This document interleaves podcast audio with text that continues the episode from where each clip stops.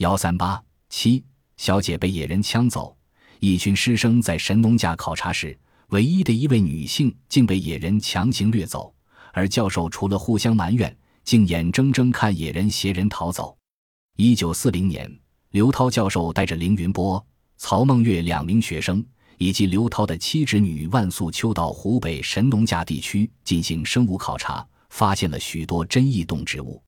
就在准备返程时，一天，万素秋突然看见了野人，他惊叫起来，丢掉水桶就朝曹梦月奔来，一边跑一边向曹梦月求救。曹梦月哪里敢迎上去？他看见野人忽然加快速度，淌过河沟朝万素秋追逐起来，霎时间。野人已经抱住了万素秋，万素秋不住地挥手抓打，向曹梦月哭着喊叫。这时，刘涛和凌云波已赶了出来，见到这情景也吓坏了。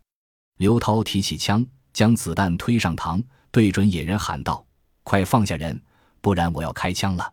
野人哪里理会刘涛的威吓，他携着万素秋就朝河沟奔去，淌过了河沟。凌云波大声提醒书生气十足的先生：“快开枪！”